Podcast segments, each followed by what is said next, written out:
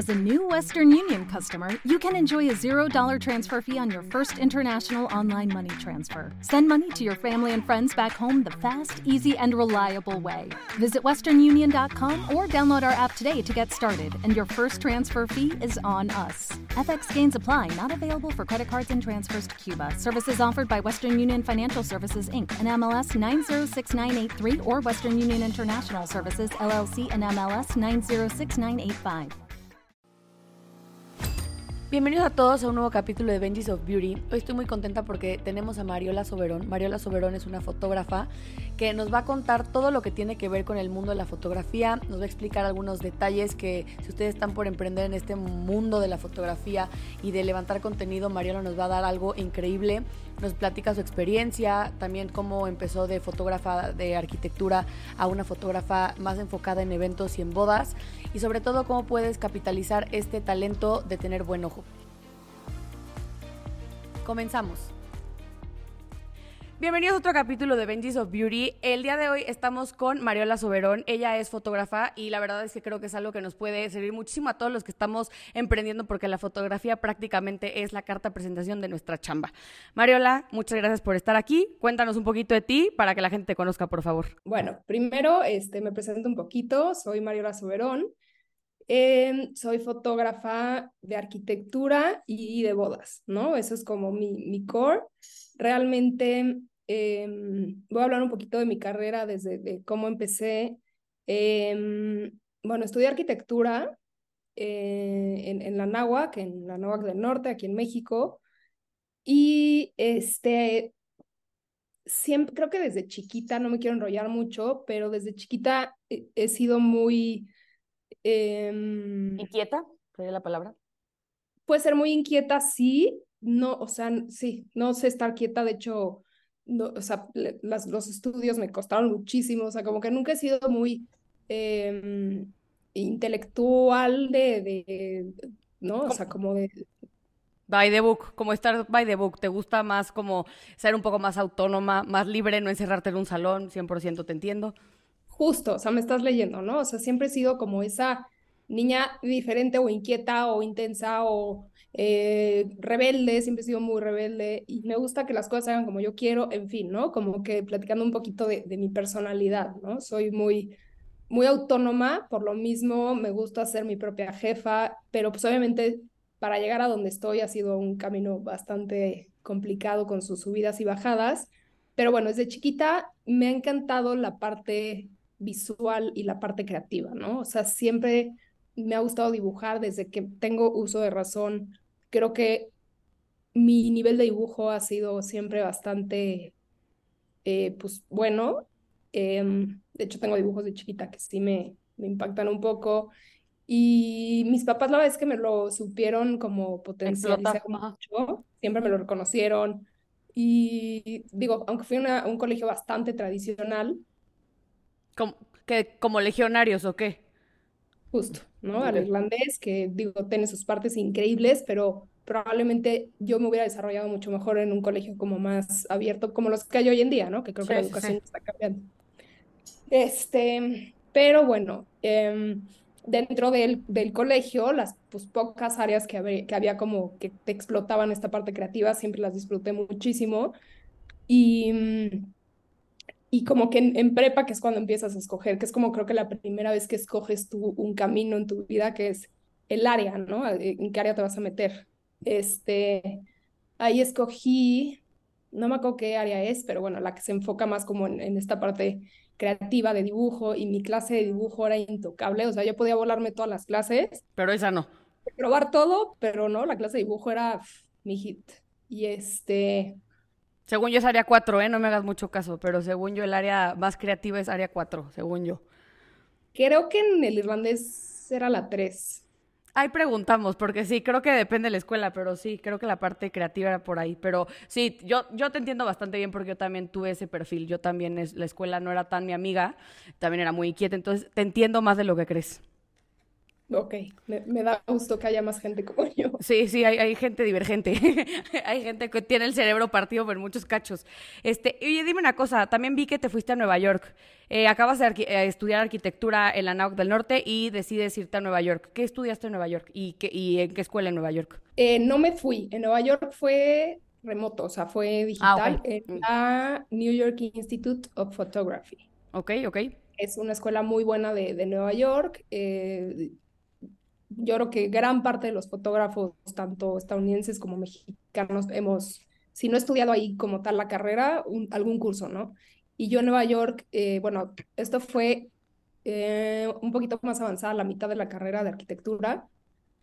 Eh, me metí a este, este, es como, se puede decir, carrera, no es carrera, más bien me certifiqué como fotógrafa profesional Ok.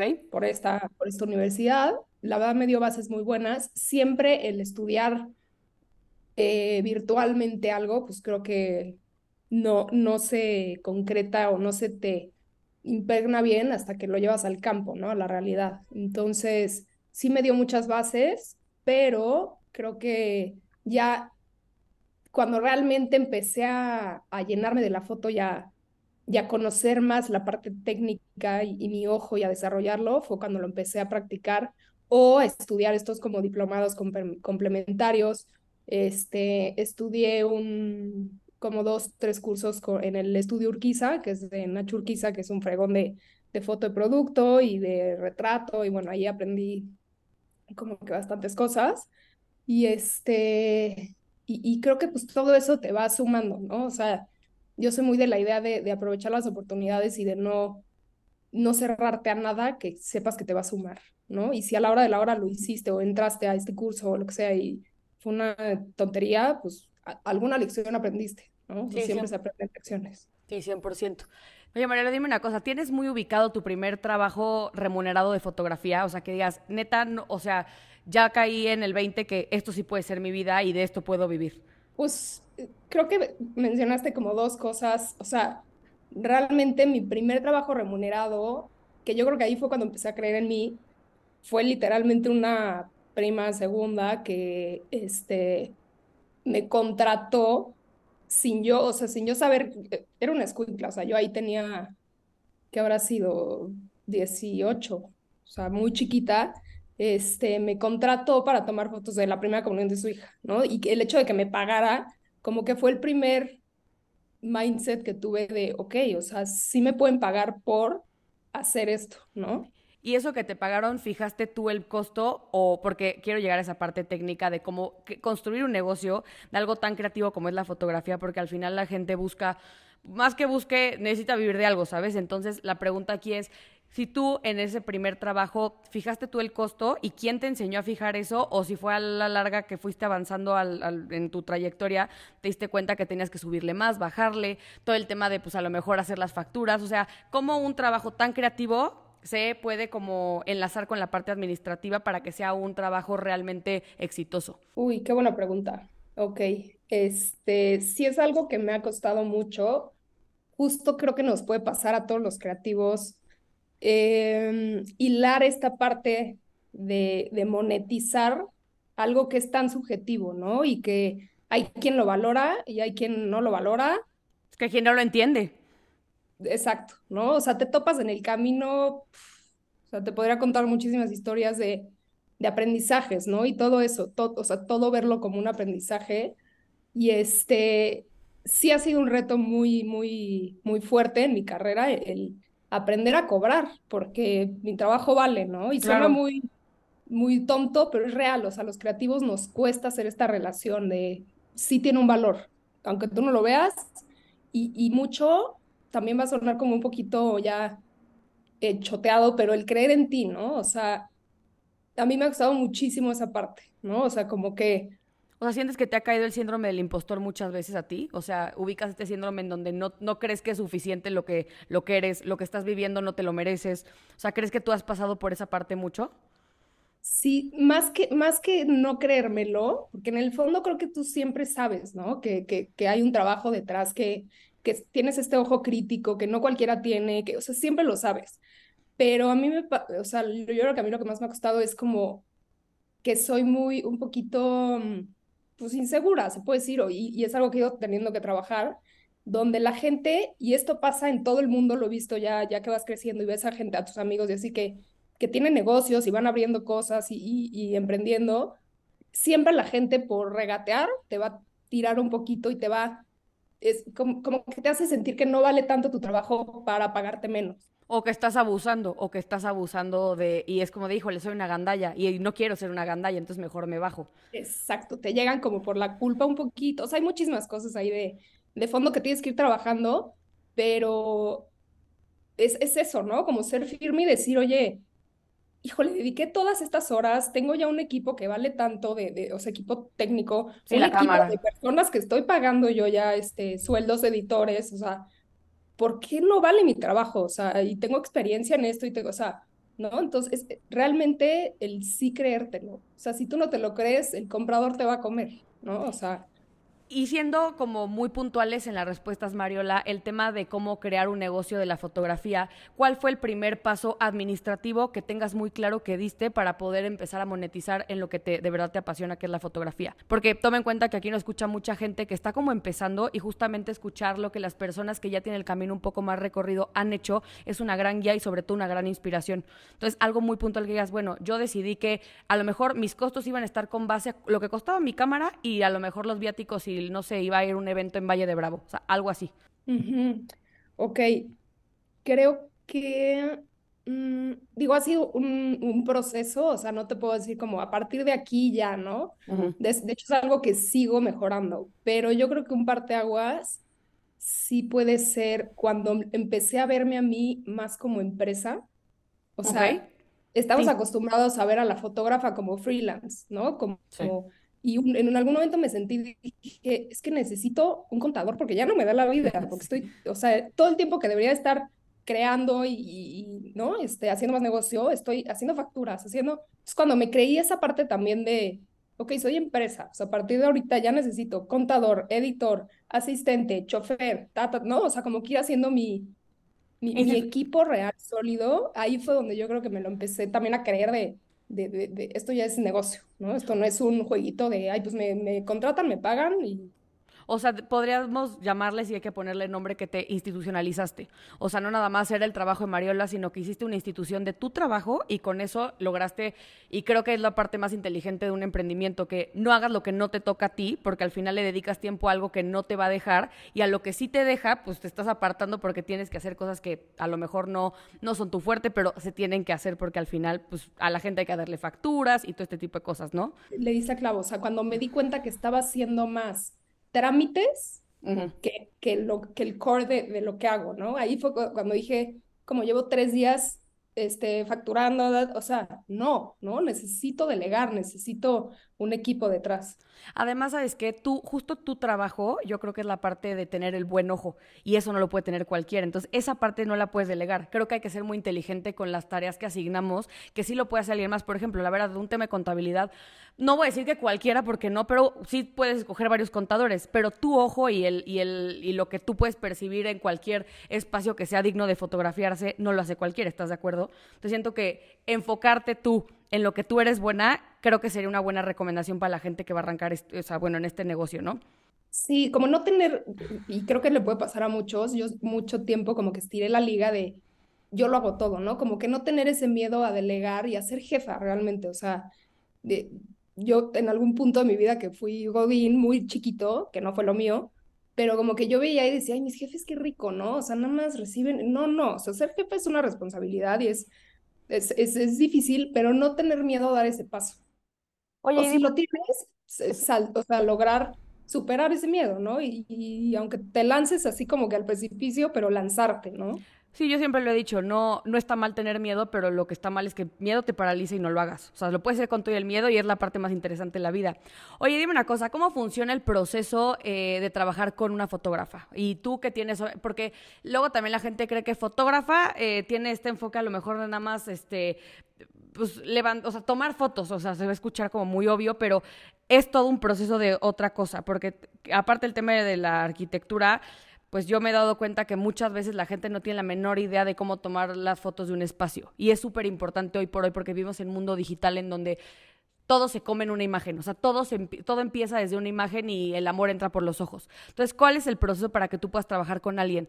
Conocer a tu cliente, un brief, o sea, ¿cómo se lleva a cabo el proceso creativo para poder ejecutar el trabajo de fotografía? Bueno, algo que quiero dejar muy claro es, yo como que también, que también fue un parteaguas de, de la última pregunta que, que me hiciste, de cuando como que se formalizó mi, mi, mi nicho, eh, cuando entendí que estoy como, son como dos ramas lo mío, ¿no? O sea, soy Mariola Soberón, al final soy la cabeza, pero son como dos, si lo quieres ver así, empresitas, en donde una es más foto que es bodas, o sea, bueno, bodas es el centro, pero foto social, y la otra es arquitectura, ¿no? Ok. Entonces, sí lo veo como dos, son dos brazos, ¿no? Mi, mi brazo izquierdo, mi brazo derecho, y mm, este, aquí vamos con esto. Que cómo, cómo llevas, que cómo llevas el concepto creativo de, por ejemplo, vamos a llamarle una novia. Porque estás de acuerdo que ha cambiado mucho el concepto de videos o fotografía de bodas a lo que era, no sé, hace como 10 años a lo que tenemos hoy. O sea, ya se ve y yo lo veo, ¿eh? O sea, ahora las novias se toman unas fotos espectaculares de que, digo, también depende mucho el venue, pero con los muros increíbles y también la arquitectura juega un papel increíble en las fotografías de la boda. Ya no nada más es, ya sabes, de novio, aviéntale el velo. O sea, se ha vuelto menos romántico y se ha vuelto mucho más como artístico. A mí me, más estético. A mí las fotografías de ahorita de bodas me parecen increíbles. Veo las de mis primas hace, digo, no me odien mis primas que me escuchen, pero es algo muy cursi, ya sabes. O sea, es como de, este, damas, carguen a la novia. A mí no, o sea, como que a mí la neta nunca me gustó.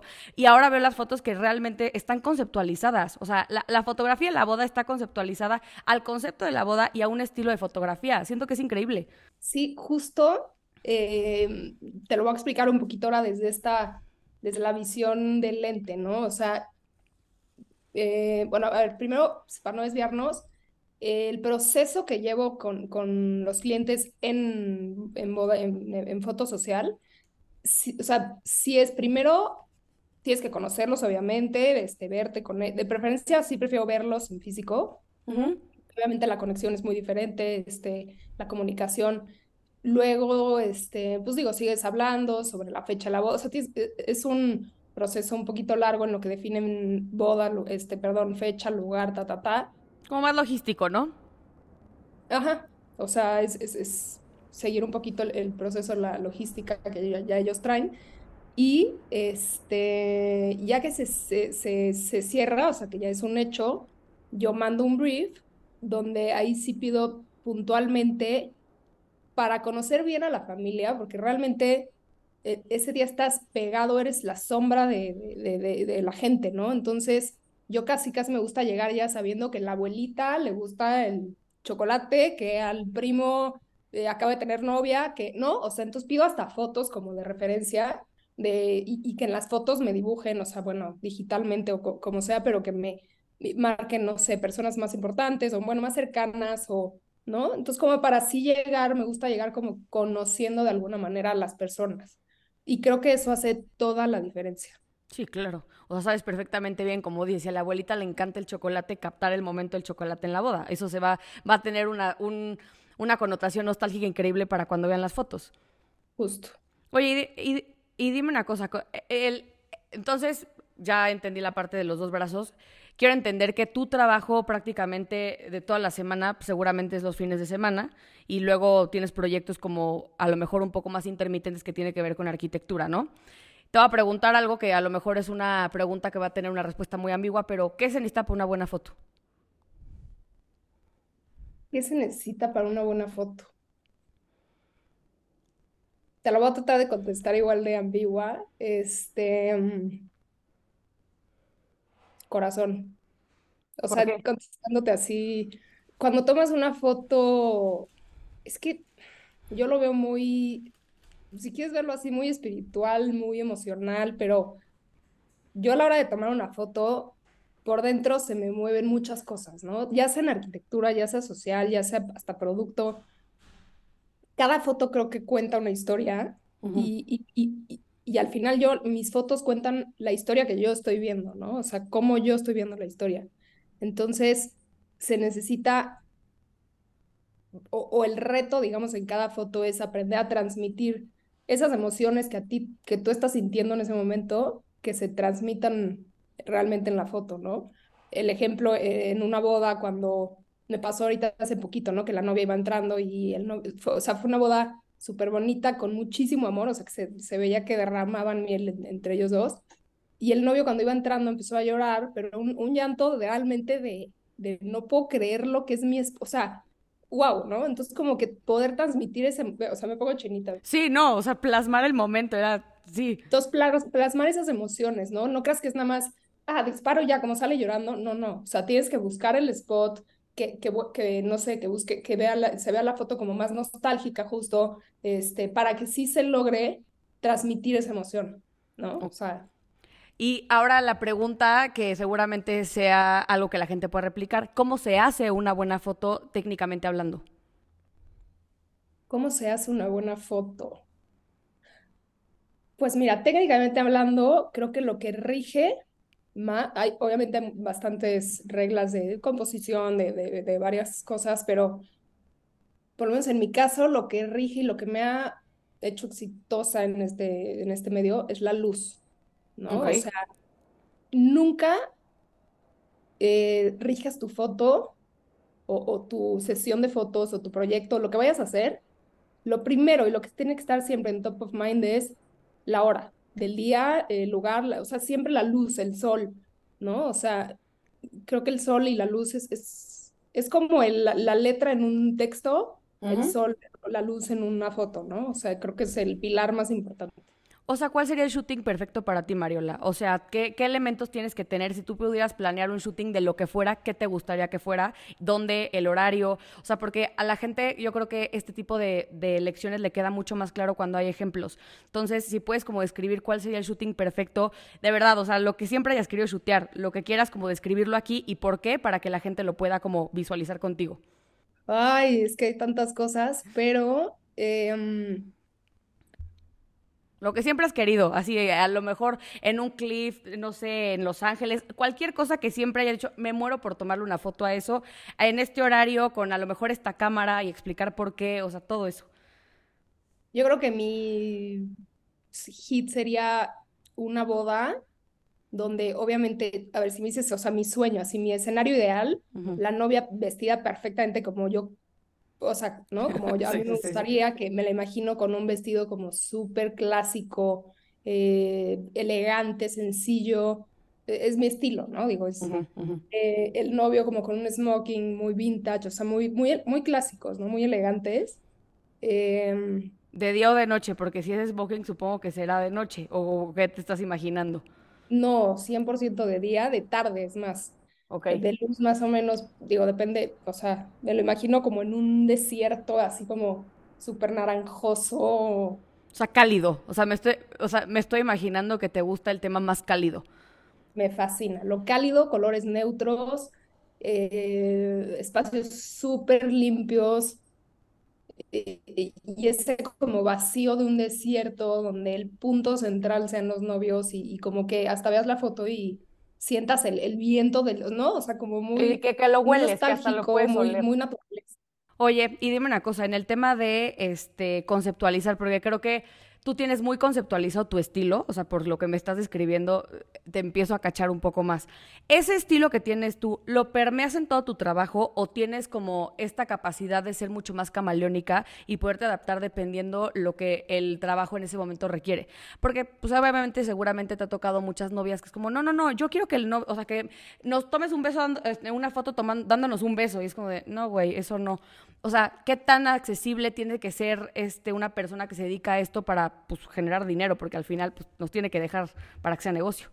Claro, qué buen punto tocas. Creo que a todos nos gusta como imponer estilo y como ser disruptivos y como que yo, mi propio estilo, y me gusta a mí y, y, yo creo que hay manera de encontrar un balance, ¿no? O sea, yo, por ejemplo, mi proceso de edición de las fotos en cuanto a justo los tonos cálidos que siempre me gustan, estos juegos de luz, sombras, siempre los busco y no me ha tocado el caso que me digan, no, no me gusta ese estilo. Sí me ha tocado, el justo ahorita le, diste el clavo de, de, novios que me dicen, oye, no tan romántico o nada de besos en la boca, nada. Entonces, sí te tienes que adaptar, ¿no? Y y, yo sí soy muy de lo, al cliente lo que pida, si quieres monetizarlo realmente, ¿no? Porque muchas veces la gente te cuenta el lado bonito de sí, ¿no? Y tengo un propio estilo y todos lo aman. No, o sea, sí creo que la realidad es que te tienes que adaptar. Ha habido proyectos que los veo y digo, qué cosa más fea. No, en foto, digo, no en bodas, más como en otro tipo de fotos, pero que digo, qué espanto, nunca voy a decir que yo lo hice, pero me fue muy bien económicamente, ¿no? Entonces, sí, tiene, sí el cliente lo que pida, yo sí soy muy de esa idea. Y eso, aunque de repente salga el resultado de algo que no te encante, o sea, así como de chance no lo voy a subir a mi portafolio, pero pues sí, me fue bien, o sea, sí eres accesible en ese sentido y recomiendas que la gente sea accesible. Sí, sí, la verdad sí. Y con eh, fotógrafos que he platicado de este, de este tema, ya así como en Petit Comité me dicen, claro que yo también lo hago, ¿no? O sea, tengo proyectos espantosos, pero que al final literalmente o sea, me han dejado más que lo que amo, que es, no sé, ¿no? O sea, sí tienes que tener esa apertura, es mi consejo, yo creo que sí. Mario ¿y ¿cómo comercializas tu producto? O sea, ¿cómo haces para que la gente te conozca? ¿Cuáles son tus como canales de comunicación? ¿Eres más de boca en boca? ¿Te cargas muchísimo a social media porque pues la verdad es que todo es fotografía? ¿Qué haces? O sea, ¿cómo, cómo haces que las personas que no te conocen lleguen hasta ti? Sí soy muy de boca en boca. Eh, a mí me gusta, a mis clientes, digo, les digo clientes porque así se dice, pero al final a mí me gusta, aunque suene romántico, hacer los amigos, ¿no? O sea, eh, el hacer relaciones y dentro de estos mismos eventos o proyectos, conocer a más gente, platicarles de, o sea, sí soy muy de boca en boca, ¿no? De platicarles de tu, de tu estilo, de tu proyecto, de, y, y así como que se va corriendo la voz. Ok, entonces tu chamba básicamente es, o sea, como esta parte que se vaya en boca en boca, pero sí creo, y digo esto, sácame el error si estoy mal, pero creo que la parte de tipo Instagram, que tú tengas una cuenta verdaderamente bien curada, que sea tu trabajo, creo que es una gran herramienta para vender, ¿no? Seguramente te ha de haber caído algunos clientes por tu Instagram, porque seguro ha de estar divino. Sí, sí, sí, sí creo que es importante. Hoy en día el Instagram eh, es como tu portafolio, tu, tu, primer, tu carta de presentación, ¿no? Tu primer approach con gente que no te conoce, que sí, sí me han llegado por ahí, y, este, y tener como que esta congruencia de, en tu feed de colores, de este, encuadres, de, de todo, ¿no? De, hasta de cómo hablas, tus copies. Sí tenemos que llevar esa congruencia 100% hoy en día, pero en mi caso ha funcionado más la recomendación de boca en boca. Mariola, y ahora voy a preguntarte algunos como temas más técnicos, porque justo lo que quiero que la gente en Benji's of Beauty escuche eh, es recomendaciones muy puntuales para poder como replicar, porque aquí prácticamente la audiencia son emprendedores o emprendedoras. ¿Qué cámara es tu mejor amigo si estás empezando y quieres ser fotógrafo profesional?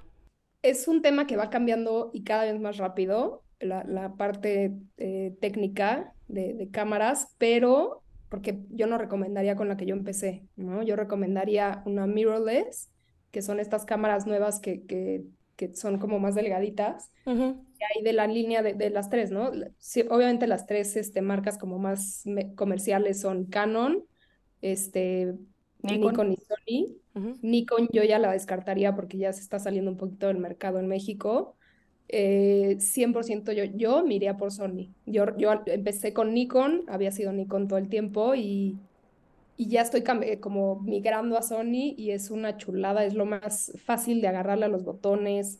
Una Sony este, Alpha, bueno, A7 III o una, algo así, que ya es una gama profesional, pero no es excesivamente cara. Yo creo que esa puede ser una gran opción. Oye, dime una cosa, ¿cuál es, y esto obviamente yo por chismosa, pero ¿cuál es la diferencia de una cámara con espejo a una que no tiene espejo? Porque todo el mundo, o sea, como que dices que mi cámara es mirrorless y todo eso, o sea, para los que no somos fotógrafos, ¿qué quiere decir eso? este, digo, es un término muy técnico, pero es el sensor. O sea, tampoco me sé la parte así minuciosamente técnica, pero eh, las cámaras de, de antes, o bueno, yo creo que en algún momento ya todas van a ser mirrorless, pero bueno, ahorita siguen habiendo de las, de las de antes, que es con espejo. El espejo, o sea, la imagen entra a través del lente en las de antes, ¿no? Está el lente, el cuerpo, y la imagen entraba, y aquí hay como un espejito acostado que rebota la imagen hacia el sensor. Ok. Y ese espejo la hace una cámara más gruesa, más pesada, más, o sea, te lo estoy súper resumiendo, ¿no?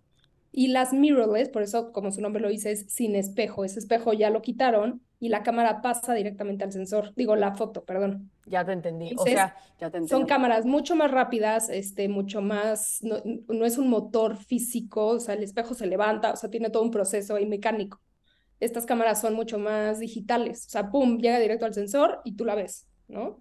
Entonces, se vuelve más rápida, mucho menos pesada, o sea, tiene sus, sus beneficios. Sí, o sea, lo que quiero entender es una cámara mucho más práctica y tiene un proceso más corto que el que tiene espejo que tiene que pasar por este proceso de, pues, charolear la imagen, shalala. Oye, y dime una cosa, y para empezar a crear un portafolio, ¿qué se hace? O sea, ¿qué, ¿cómo creas un portafolio de fotografía? ¿Qué, qué programas usas? ¿Qué, ¿Cómo este, lo acomodas? Todo lo que haces para crear un portafolio. Uf, es que voy a sonar ruquísima, pero cuando yo empecé, como que la única opción buena era InDesign, este, que es justo una herramienta de Adobe, que es buena y hoy en día sigue, es muy, muy buena para hacer libros, como que e, estos PDFs como portafolio, ta, ta, ta. Yo empecé ahí, pero hoy en día ya Canva, que es una plataforma Maravilla. pero que todos conocemos, o sea, hoy en día yo ahí tengo mi portafolio, ¿no? O sea, es súper... Eh, fácil de usar, es súper práctica porque también lo puedes compartir a través de Canva, con editores, con tu cliente, o sea, yo creo que es una gran herramienta. Oye, ¿qué pasa con los derechos de autor de la fotografía? ¿Cómo funciona, Mariola? Híjole, ese es un tema, yo creo que es el más difícil como fotógrafos que tenemos. Eh, qué bueno que me lo tocas, porque sí tengo ganas de, de alzar la voz en ese sentido a que los demás fotógrafos creativos, todo lo que involucre este, propiedad intelectual, derechos de autor, eh, me he topado con, es más, el 80% de los fotógrafos que he conocido no protegen sus imágenes, ¿no? O sea, ¿por qué? Porque volvemos a lo mismo, el miedo. Les da miedo, es que qué van a decir, es que van a pensar que no sé qué, es que no me van a contratar, es que no. Y está muy informal, o sea, se, está, se ha vuelto muy informal el, el negocio de la foto por lo mismo, porque la gente dice, ¿para qué contrato a Mariola que me cobra un ojo de la cara?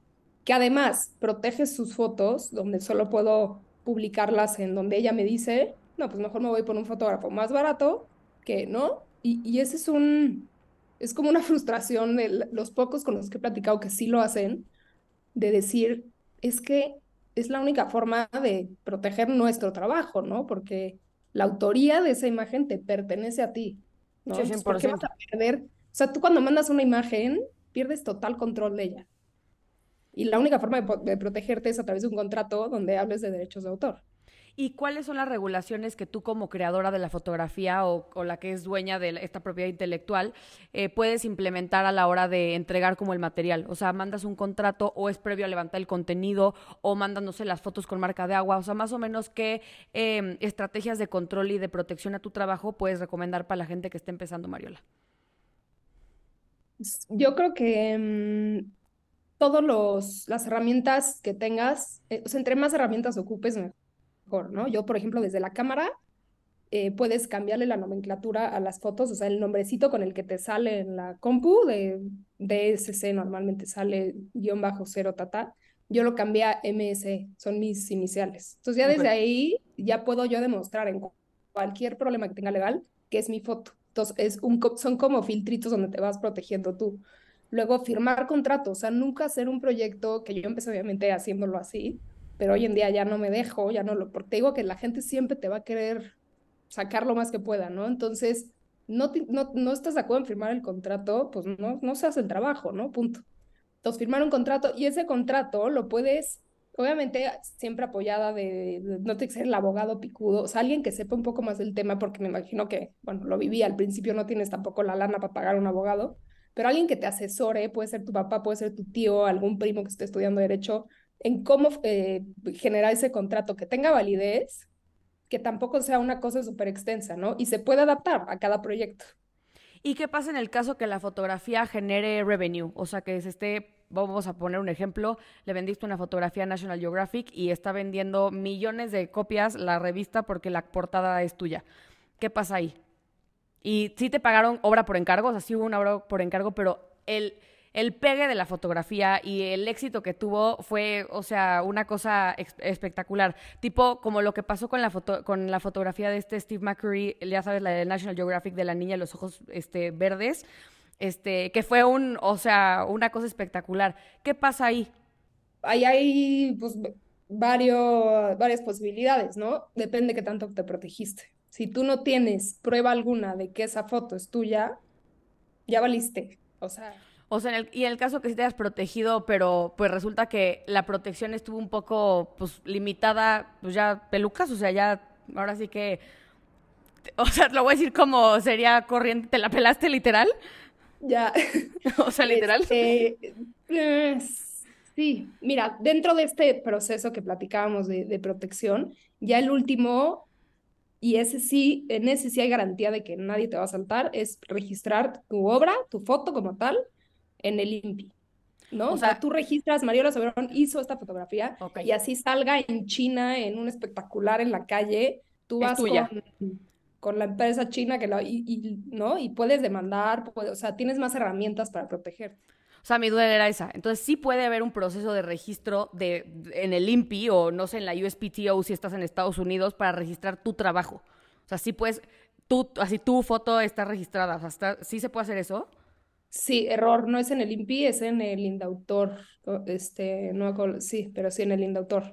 Ok, o sea, sí, 100%. O sea, puedes registrar un, un, este, un lote de, de fotos o una foto sola, o se puede registrar lo que quieras. Obviamente cuesta pero tú ya tú decides qué vale la pena registrar y qué no. Oye, Mariola, y te platicamos con Monse y ella nos contó que estás también incursionando ahorita con la fotografía de moda. Entonces, queremos que nos cuentes un poquito cómo estás empezando y cuál es el enfoque que le quieres dar como a este tercer brazo de tu carrera, porque pues, ya hablamos del tema de la fotografía de bodas, tema arquitectura y pues empieza esta etapa en, con la moda que creo que es la fotografía que seguramente más lana dejará. Sácame el error si estoy mal. Este, ¿qué, vas ¿Qué va a pasar contigo en ese, en ese nuevo espacio? Este, mira, en mi experiencia, que es poca en, la parte de moda, no, no es lo que más lana deja. Eh, para mí, lo, como negocio, lo más padre es las bodas. Es un negocio súper noble, te pagan anticipo, el finiquito te lo pagan antes de la boda. O sea, es súper noble, es, todo fluye muy padre. En la parte de moda es poca mi experiencia, apenas este, justo Mon me está ayudando a incursionar en, todo este mundo.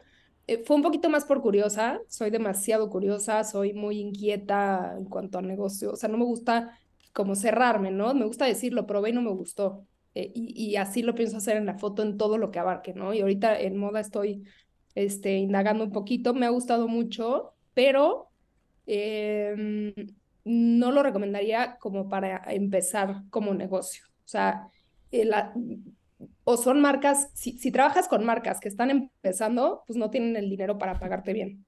Si trabajas con marcas ya grandes que están posicionadas, eh, se dan muchos lujos no padres, ¿no? De, de hazte güey, este, regateale, porque le voy a, o sea... O yo, o yo te estoy dando para portafolio, o sea, sí te estoy haciendo el favor, ¿no? Entonces no me cobres, este, ese tipo de cosas, que en arquitectura también me pasaba al principio, o sea, era de, me pasó con un, un cliente, bueno, no fue cliente, fue una persona que cuando yo estaba empezando y necesitaba portafolio, este, platiqué con, con un amigo que le hizo su casa, y me dijo, oye, le hice la casa de este hombre, y espectacular, tal, ¿no? Un, un casonón en Santa Fe, le tomé las fotos, para mi portafolio había sido el plan, y, a la, y, le dije, y me dijo, bueno, te dejo tomarlas, pero mándame unas 10. Y a la hora de la hora me estuvo, o sea, me trató para empezar con la punta del pie y me estuvo como eh, son sacando para sacarme más fotos, me empezó a pedir como retoques de esta edición, o sea, trabajo que no me había pagado, ¿no? Entonces te topas con, con gente así en, en estos medios y, y, y pues sí es difícil, pero definitivamente como negocio lo más noble son las bodas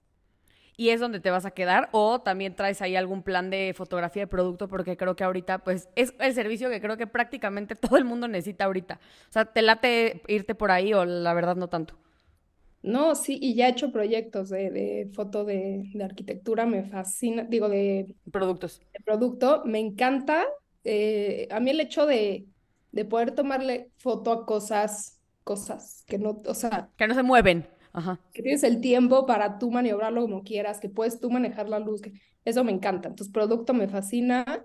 Producto, dígase, este, platillos de restaurantes, este, cremas, eh, o sea, abarca demasiado, ¿no? Es, la, es esta parte comercial que te digo, para mí ha sido un reto grande toparme con estas marcas como multinacionales y que se dan estos como lujos, pero si logras como tú también poner tus límites y, y, eso, ser segura de ti misma y decir, y, y, atreverte sobre todo, este es un gran consejo, atreverte a cobrar, ¿no? O sea, sí.